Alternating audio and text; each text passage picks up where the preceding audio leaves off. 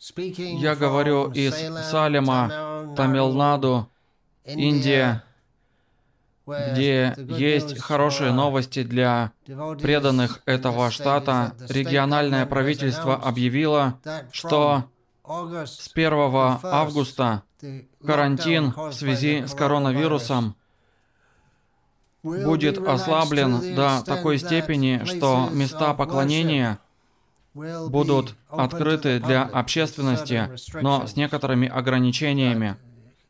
Люди могут заходить по одному, соблюдая социальную дистанцию с интервалом в 2 метра.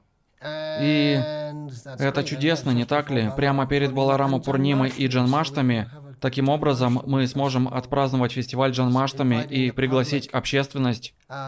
Да, возможно, это хорошие новости, но плохие новости, по крайней мере для местных преданных, заключаются в том, что сказал президент храма.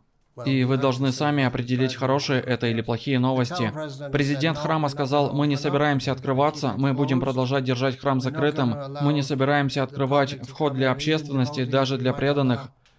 Мы можем разрешить посещать храм только членам нашей общины не более чем одной семье в день, вот так, не больше. Да, это может показаться очень суровым и чрезмерно ограничивающим. В чем суть, если правительство сказало, что все хорошо, значит все должно быть хорошо. Но есть одна загвоздка.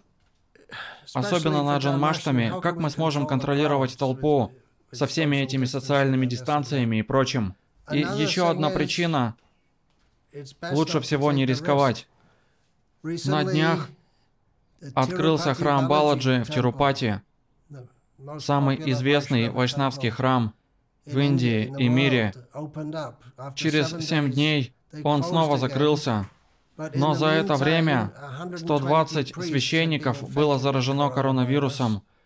Главный священник умер от него а его главный ассистент находится на системе искусственной вентиляции, так зачем же рисковать?